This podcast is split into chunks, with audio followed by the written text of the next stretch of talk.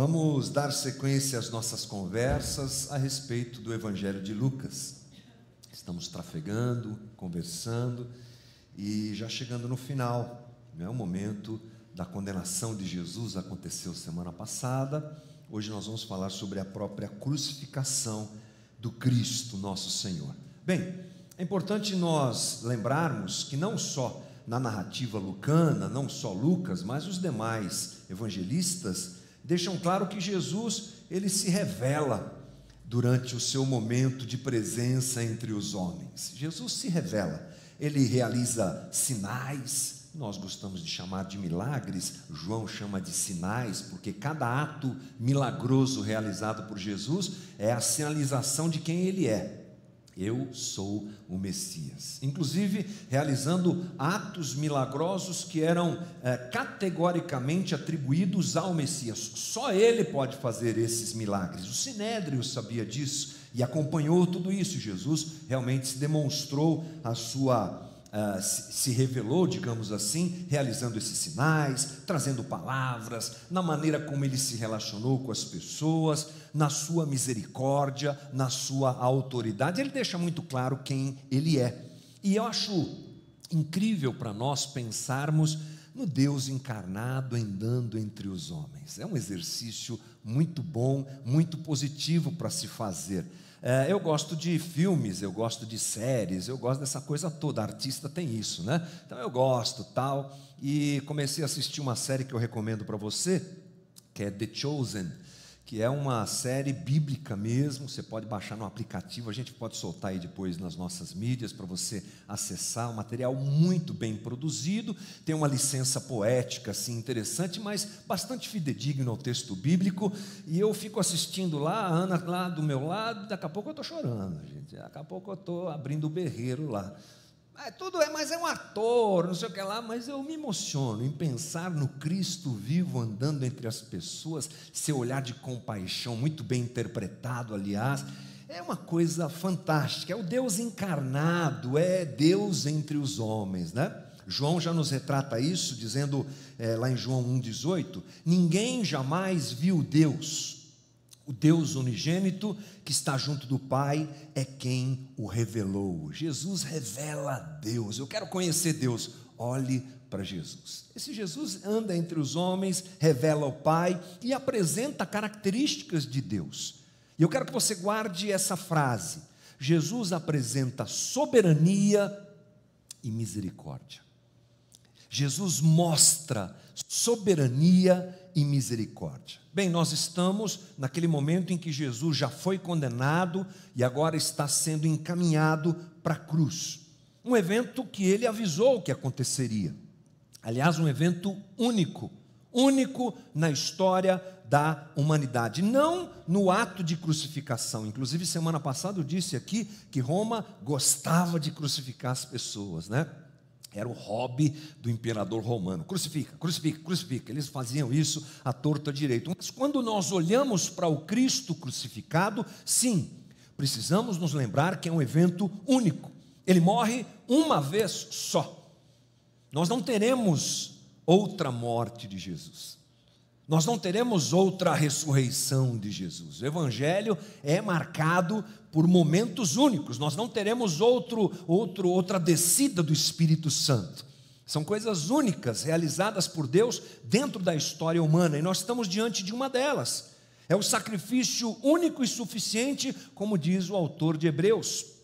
Cristo tendo se oferecido uma vez por todas para tirar o pecado de muitos. É isso que Jesus está prestes a fazer, está sendo encaminhado para a crucificação. E esse encaminhamento de Jesus para a crucificação, além de ser único, ele é o cumprimento do plano redentor. As profecias diziam que isso iria acontecer. Deus anunciou ao universo que o Cristo seria crucificado. E esse é o ápice desse plano redentor, a manifestação histórica da soberania e da graça de Deus se apresenta neste dia em que Jesus é encaminhado para a crucificação. Interessante que semana passada nós percebemos aqui na nossa conversa que se manifestou durante esse processo anterior ao momento que nós estamos, na, no julgamento de Jesus, na prisão, no julgamento de Jesus, a vontade dos homens. Semana passada a gente chamou a conversa de seja feita a minha vontade.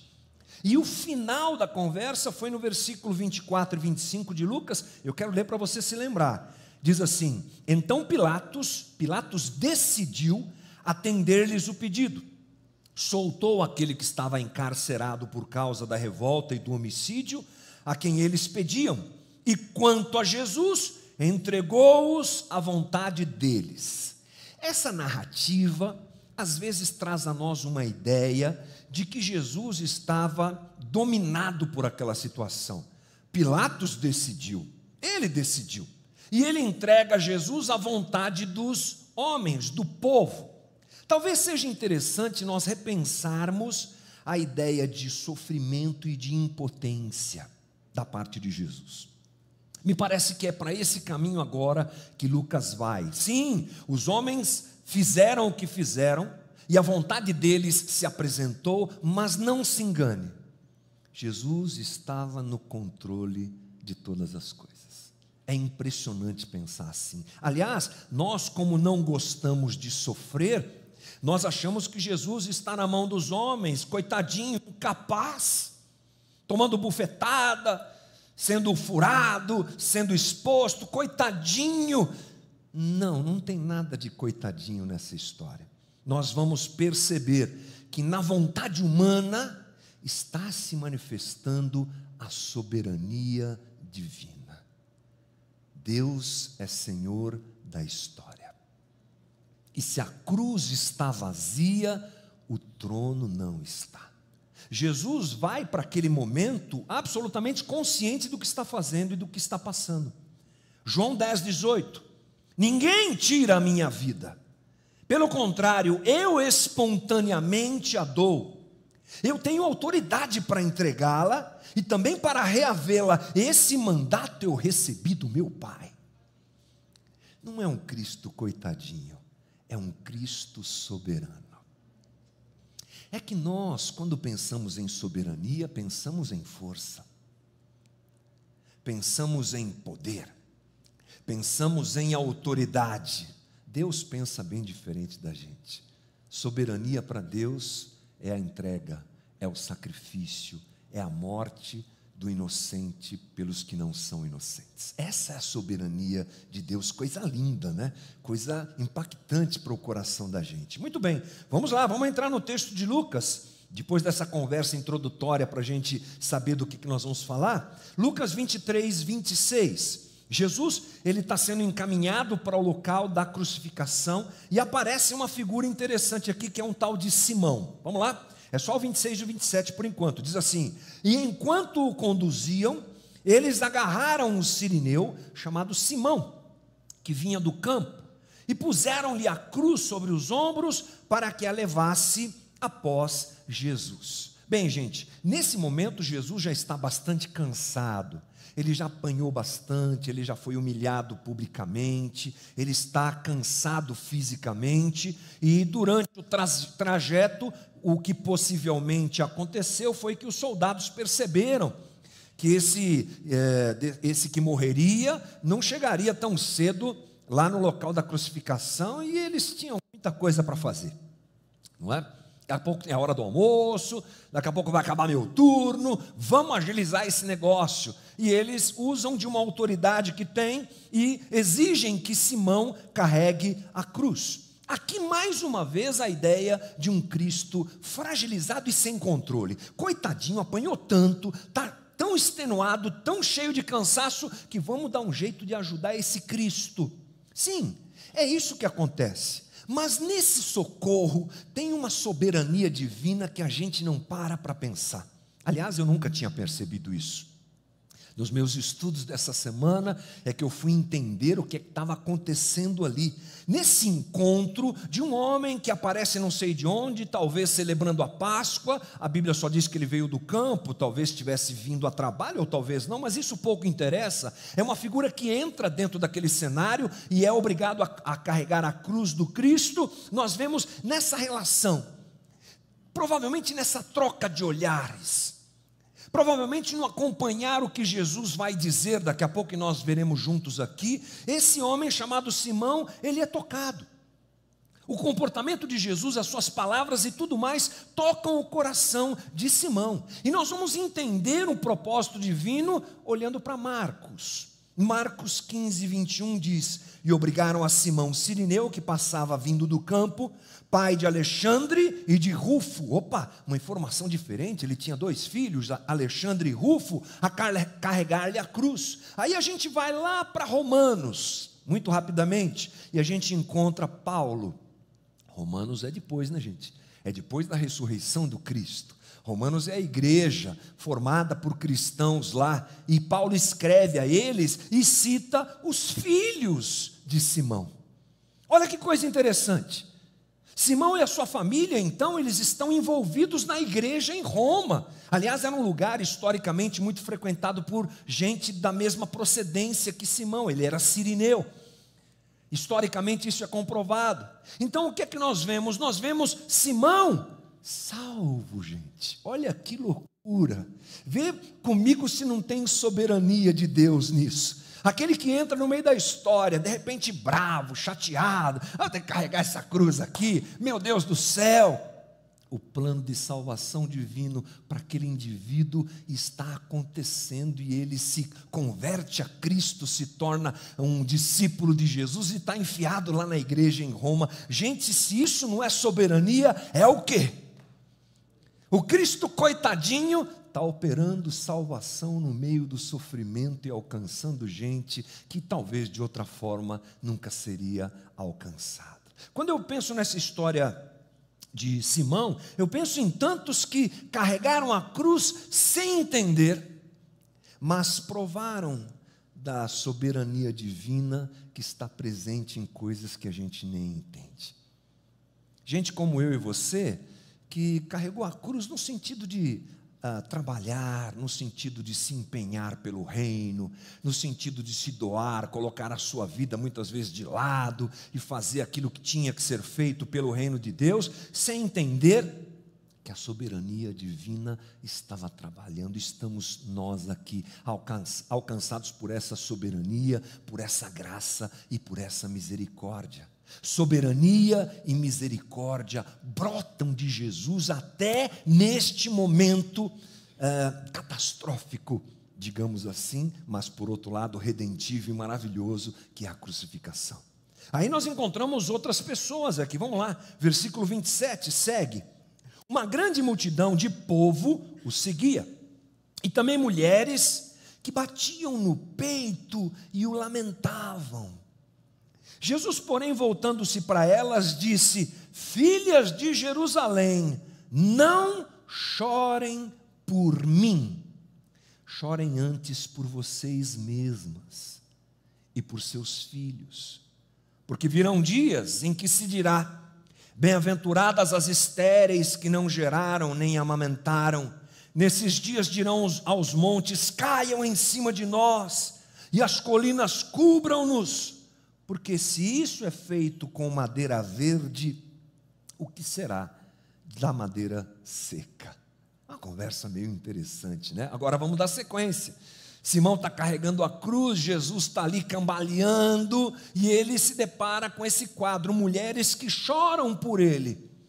Eu não duvido de que é uma cena comovente, um inocente, aliás, não só um inocente, qualquer um sendo maltratado como Jesus é, é digno de piedade, é isso que elas demonstram. Mas não é interessante que Jesus as corrige.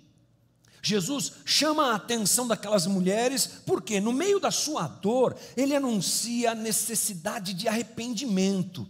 Gente, isso é soberania e misericórdia. No meio da sua dor, ele olha para elas e diz assim: Por que vocês estão chorando por mim? Não chorem por mim, chorem por vocês. E aí ele faz um anúncio que inclui uma palavra do profeta Oséias. Vamos nos lembrar que essas coisas que são um pouco difíceis para a gente entender, para eles fazem faz parte do dia a dia. Citou Oséias, é nós aí, ó.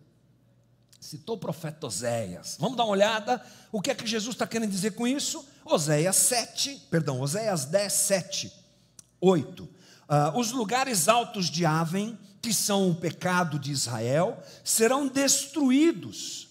Espinhos e ervas daninhas crescerão sobre os seus altares, e o povo dirá aos montes: olha a frase aí, cubram-nos, e as colinas caiam em cima de nós. O que é que Jesus está falando aqui? Quando ele repete o que Oséias fala. Bom, nós precisamos nos lembrar que Oséias é contemporâneo de outros profetas conhecidos por nós: Amós, Miqueias, Isaías. E ele vive aproximadamente 740 anos antes de Cristo. Bom, o profeta Oséias, ele é profeta do reino do norte. Tá certo? Lembre-se que Israel, um certo período, foi dividida, né? Israel e outro, outro, uh, outro estado, outro, uh, outra região, chamada de uh, região, o Reino do Norte. Lá a capital era Samaria. Vários reis passaram enquanto Oséias foi profeta. E a principal ação de Oséias é alertar Israel da sua infidelidade ao Deus Todo-Poderoso. Ele fica anunciando isso, ele fica falando isso, vários e vários momentos. E o cenário espiritual que está em volta é horrível. Oséias está dentro de um reino comprometido, o reino do norte está completamente comprometido, tipo assim, idolatria, prostituição cultural, sacrifícios infantis, sacerdotes corrompidos, cultos hipócritas, eles estão fazendo tudo errado. E está lá Oséias anunciando: o juízo virá, o juízo virá. E Deus o usa a tal ponto de que ele se casa com uma prostituta. Lembra dessa história? Uma mulher chamada Gomer. Ele ama essa mulher, ele cuida dessa mulher, mas ela continua traindo a uh, Oséias. Ela trai a Oséias. E ele apresenta, Deus usa essa relação de uma mulher infiel como a relação entre Deus e Israel. A infidelidade de Israel está sendo retratada nessa relação de Oséias com a sua esposa. E ele mesmo assim, Deus mesmo assim, chama Israel ao arrependimento. Olha lá, Oséias 14, 1. Israel, volte para o Senhor, seu Deus, porque você caiu por causa dos seus pecados tragam palavras de arrependimento, convertam-se ao Senhor, dizendo: perdoa toda a nossa iniquidade, aceita o que é bom, em vez de novilhos, os sacrifícios dos nossos lábios. Mas Israel não se converte.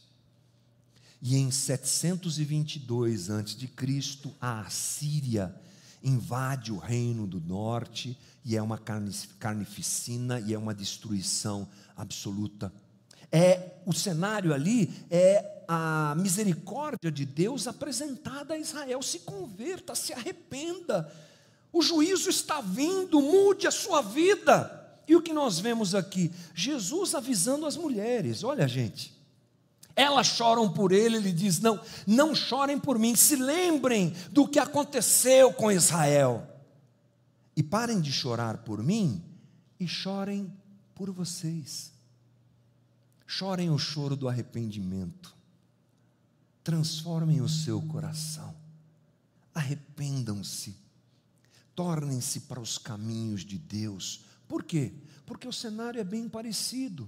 Israel está aqui nesse momento da crucificação de Cristo, longe de Deus. Eles haviam institucionalizado uma religião fajuta, mentirosa, e Jesus quase morrendo ali de tanto sofrimento, ainda encontra forças para, de maneira soberana, avisar aquelas mulheres e a todos que ouviram as suas palavras: arrependam-se, não sou eu por quem vocês têm que chorar, chorem o choro de arrependimento por vocês mesmos, mesmos. Eu penso naquele momento em que nós às vezes olhamos para o Cristo com uma pena de Jesus. Puxa, coitadinho, tanto sofrimento, tanta dor. Ai, Jesus, pobre Jesus. mas não temos um olhar que se volta para nós mesmos e para a nossa, necessidade de arrependimento. Isso é um retrato de todos nós. Às vezes temos dó das pessoas, dó do mundo, pena e choramos por esse mundo. Sim, essa compaixão é digna, mas o exercício é a necessidade de olharmos para nós e convertermos o nosso coração é apontado por Jesus como uma necessidade. Na sua soberania e misericórdia, Ele está dizendo: se arrependam. Na sua soberania e misericórdia, Ele está dizendo: esse é o tempo de vocês chorarem por vocês. Esse é o tempo do arrependimento. Lucas narra o dia que Jesus entra na sinagoga, abre o texto bíblico e vai para Isaías 61, e ele narra ali a própria a sua própria pessoa, ele se apresenta lendo o texto bíblico. O espírito do Senhor está sobre mim. Eu vim aqui resgatar os cativos, eu vim aqui proclamar o ano da libertação do Senhor, o ano do arrependimento, o tempo que nós vivemos hoje, irmão, a partir da vinda do Cristo, é esse. É o tempo do arrependimento, é o tempo do choro por nossa incredulidade, é o tempo do choro pela nossa cobiça, pela nossa maldade, é o tempo do choro pela violência, pela ganância, pela estupidez, pela nossa rebeldia, pela nossa inveja, pelo coração duro que temos, irmãos na sua soberania e misericórdia, o Cristo, desfalecendo, ainda nos diz: Filhos, voltem-se para mim. Filhos, arrependam-se. Filhos, vivam a metanoia do Evangelho. Se isso não é soberania e misericórdia, é o que, irmão? E aí nós vamos à crucificação do Cristo. Lucas 23, 32. E também eram levados outros dois que eram malfeitores para serem executados com Jesus. Quando chegaram ao lugar chamado Calvário, ali o crucificaram. Bem como aos malfeitores, um à sua direita, outro à sua esquerda. Mas Jesus dizia: Pai, perdoa-lhes, porque não sabem o que fazem. Então, para repartir as roupas dele lançaram sortes. O povo estava ali observava tudo. Também as autoridades zombavam e diziam: salvou os outros, que salve a si mesmo. Se é de fato o Cristo, de Deus o escolhido. Igualmente os soldados zombavam dele e, aproximando-se, trouxeram-lhe vinagre, dizendo: Se você é o rei dos judeus, salve a si mesmo. Acima de Jesus estava a seguinte inscrição: Este é o Rei dos Judeus. Jesus sai dessa trajetória até a, o Calvário e chega no Calvário, e aí é uma cena tipo assim, teatro de horrores. É o que a gente tem. O povo observava, muita gente, Páscoa, Jerusalém lotada, não tinha internet, nem Netflix para manter as pessoas em casa, todo mundo ia para a rua e lá o que acontecia chamava atenção. E o que está acontecendo? Ah, estão crucificando alguém lá. Roma está matando alguém. Uau, povo olhando. Não faltou espectadores naquele dia. Não, não faltou. Junto com eles as autoridades que zombavam, os soldados que disputavam as roupas de Jesus e o ridicularizavam dando vinagre no lugar de, de água, provocam Jesus a salvar a si mesmo. Um circo de horrores, gente. A inscrição colocada sobre Jesus está cheia de ironia, em três línguas: latim, hebraico e grego. Esse é o rei dos judeus. Tipo assim, esse é o rei dos judeus? Olha o que nós estamos fazendo com eles. Com ele, perdão.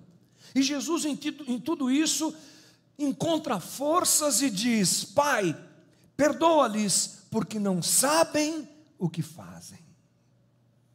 Essa é a primeira das sete frases que Jesus pronunciou na cruz.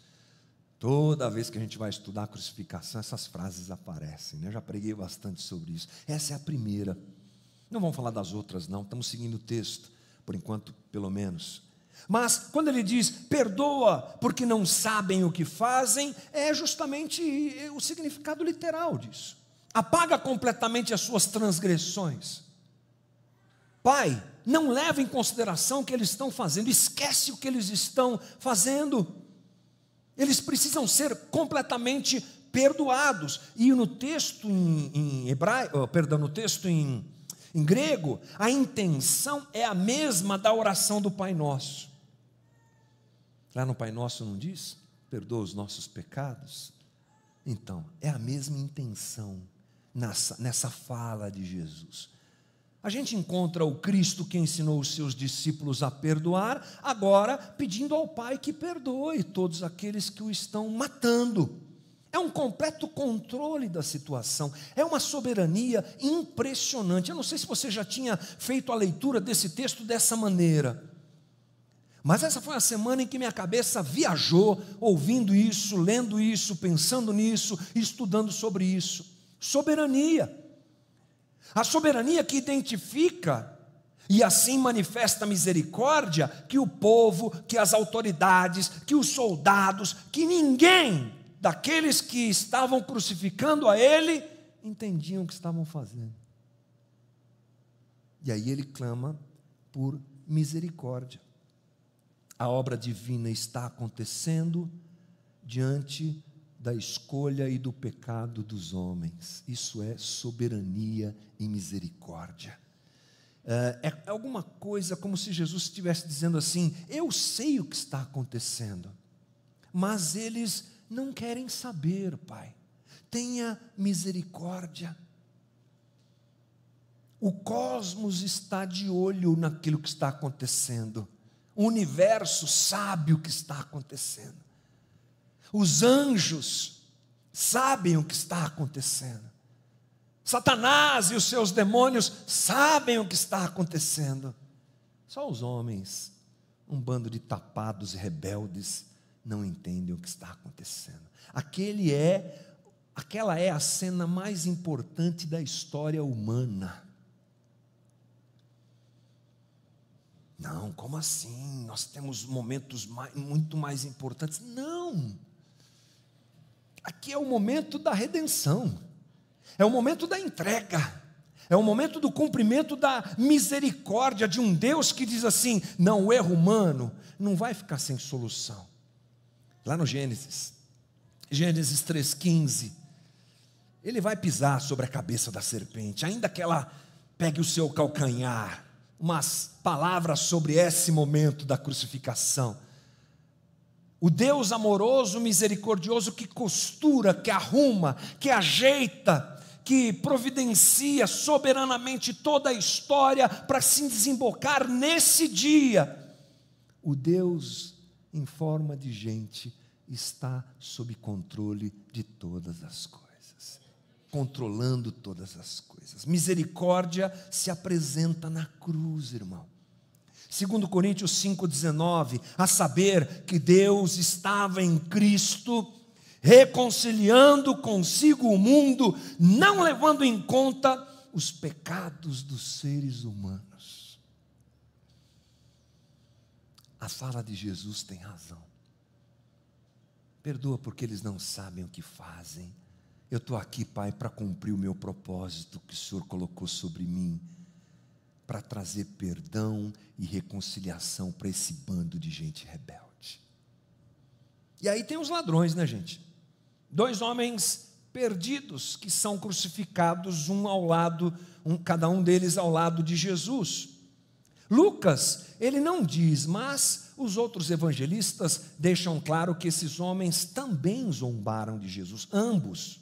Na narrativa de Lucas parece que só um zombou, não, ambos. Olha só, Mateus 27, 44. Também os ladrões que haviam sido crucificados com ele o insultavam. Ambos. Falam mal de Jesus, insultam Jesus, zombam de Jesus. Mas num certo momento parece que um deles se desperta. O outro continua zombando, mas o outro se desperta. E aí nós temos a narrativa de Lucas. Um dos malfeitores crucificados blasfemava contra Jesus, dizendo: Você não é o Cristo. salve a si mesmo e a nós também. Porém, o outro, como já disse, alguma coisa aconteceu com ele, repreende aquele que está dizendo alguma coisa e diz: Você nem ao mesmo teme a Deus, estando sob igual sentença? Gente não sabe muito bem o que é que mudou na vida desse homem, porque é que um dos ladrões muda de discurso mas ele ganha uma consciência ali e começa a defender Jesus. É muito interessante isso, né? Uma obra do Espírito Santo, com certeza está acontecendo ali. Ele fica tocado pelo que Jesus faz, como Jesus se comporta, ele fica tocado pela inocência clara daquele que está ao seu lado na cruz. Não sabemos, mas há um movimento interessante e uma consciência é ajustada. A consciência daquele homem sofre a metanoia, arrependimento. Olha só o que ele diz na sequência. Lucas 23, 41. A nossa punição é justa, meu irmão, porque estamos recebendo o castigo que os nossos atos merecem, mas este não fez mal nenhum. E acrescentou Jesus: lembre-se de mim quando você vier no seu reino. E Jesus lhe respondeu: Em verdade lhe digo que hoje você estará comigo no paraíso. Ele reconhece seu pecado, ele reconhece a impecabilidade do Cristo, ele pede misericórdia e ele recebe dádiva da salvação que é imerecida, porque ele sabe que ele é pecador. Ele fala isso para o outro. Ele sabe que ele causou muito mal, que ele afetou a vida de muitas pessoas e que aquele julgamento que está sobre ele é devido, adequado. Mas o Cristo não. E esse processo é o processo da salvação de todos nós. Reconhecemos, quando reconhecemos o nosso pecado e que só temos redenção no Cristo, é que as portas do reino se abrem para nós. Jesus continua salvando gente, restaurando gente, reconectando gente na cruz, gente. Isso é soberania e é misericórdia ampla e irrestrita.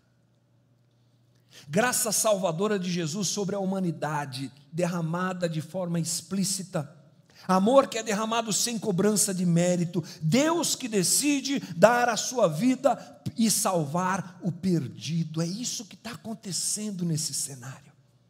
João 11 nos diz: Veio para o que era seu e os seus não o receberam. Mas a todos quanto receberam, deu-lhes o poder de serem feitos filhos de Deus, a saber, aos que creem no seu nome, os quais não nasceram do sangue, nem da vontade da carne, nem da vontade do homem, mas de Deus. Soberania e graça divina. Eu penso que essa é a nossa história, né, gente? Perdidos que são reconciliados com Deus pela graça manifesta através do Cristo, ou seja, Jesus, o poderoso, soberano, sabia absolutamente o que estava fazendo, manifestando soberania, porque tudo estava no seu controle, e manifestando misericórdia para alcançar gente estragada pelo pecado, como eu e como você. Meu caro amigo Teófilo, Acho que essa foi a intenção de Lucas ao escrever tudo isso. Ele é soberano, Teófilo. Presta atenção. Os homens acham que estão fazendo com ele o que querem. Não, não, não, não, não. Está tudo sob controle, sob controle. Ele tem nas suas mãos todas as coisas. Por meio dele, por ele e para ele foram feitas todas as coisas. A chave da vida está nas mãos desse que está na cruz, irmãos. Não tem coincidência, não tem homem fazendo o que quer, é o Deus divino, soberano e misericordioso agindo em favor de mim e de você. Não tem plano B. Ei, meu Deus, É, Deus não ia falar meu Deus, né? Mas tipo assim. Ei, e agora? Criamos o homem e ele pecou, e agora vamos dar um jeito. Ah, quem vai? Quem pode descer e resolver? Não é plano B, não é quebra-galho, é soberania. É um Deus que cria, sabendo que o homem vai pecar, mas na sua soberania e na sua misericórdia ele diz: vamos fazer. Vamos criar esse homem. Ele vai me amar voluntariamente, não como um robô. Mas se ele não quiser me amar e no fim ele sabe que o homem não vai querer amá-lo, essa é a loucura do conhecimento pleno de Deus, da sua onisciência, nós vamos amá-lo.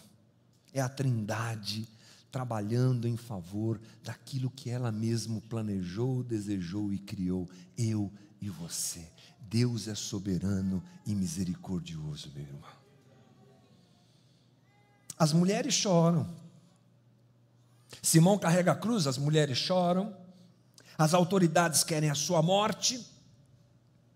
Os soldados querem as suas vestes. O povo observa. Um ladrão quer que ele o tire dali. Mas no meio de tudo isso tem um que reconhece e quer a sua misericórdia e graça. Isso é incrível, né, gente? É aquele que diz: esse é puro, esse é santo, esse é inocente. Senhor, lembra-te de mim quando você entrar no seu reino. Essa é a conversão que Jesus espera de nós, irmãos. O Deus da soberania e da graça operando dessa forma assombrosa, minimamente falando, assombrosa, espetacular, distinta, diferente e única, o que é que ele espera? Gente como o ladrão da cruz, que se reconhece pecador e se prostra diante do Santo dos Santos, dizendo: Lembra-te de mim quando o Senhor estiver no teu reino. Que sejamos nós esses esse é o convite, irmão, dessa narrativa de Lucas. Converta o teu coração ao Evangelho de Jesus Cristo. Vamos ficar de pé e vamos orar, irmãos.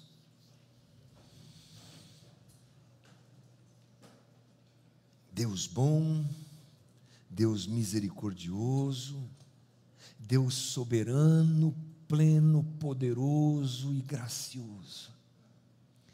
Esse é o nosso Deus.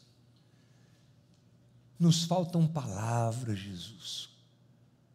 Nos faltam expressões, nos falta música, nos falta poesia. Nos falta para dizermos obrigado pela tua obra redentora naquela cruz. Nos falta uma oração digna que chegue até o Senhor para expressar como somos gratos, porque o Senhor estava controlando tudo, o Senhor sabia tudo, e a dor e o sofrimento e a angústia e a vergonha e a exposição e tudo aquilo a que o Senhor se dispôs a fazer e passar, nós deveríamos estar lá.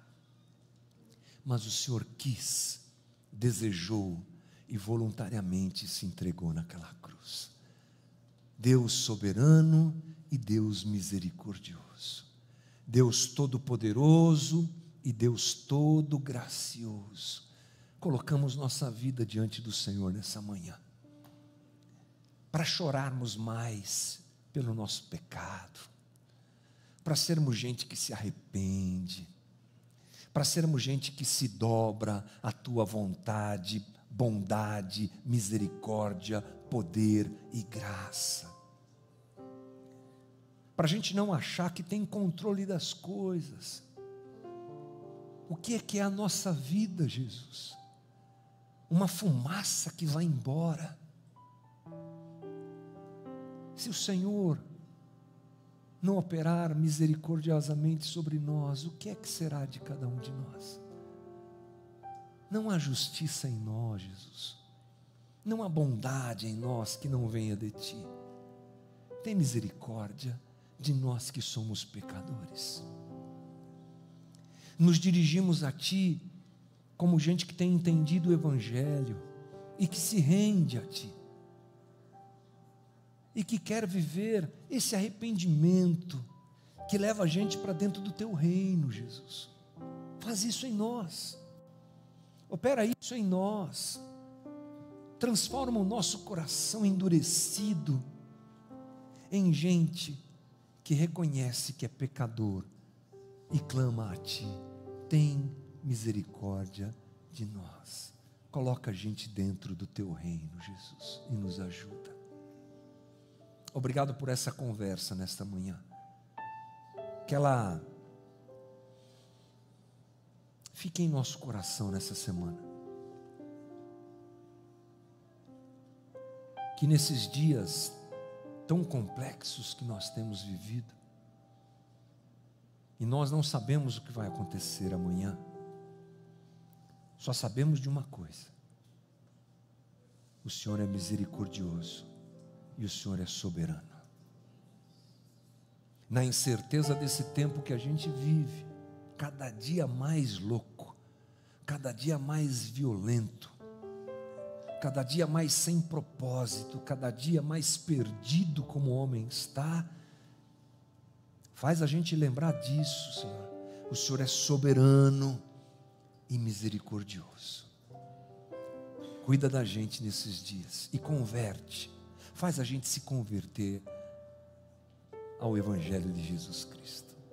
Obrigado por essa reunião, pelos meus irmãos que estão aqui, obrigado pelos voluntários da casa, obrigado pela caminhada que a gente tem feito.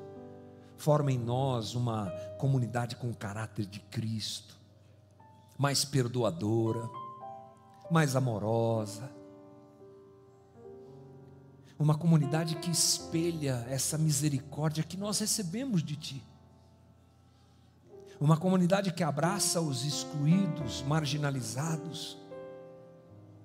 Uma comunidade que se abraça em seu, em sua carência, em sua necessidade, em seu pecado, buscando juntos a redenção pela graça e misericórdia do Senhor sobre as nossas vidas. Dá-nos um bom resto de dia e uma boa semana. Precisamos, Jesus, precisamos da tua misericórdia sobre nós nesses dias.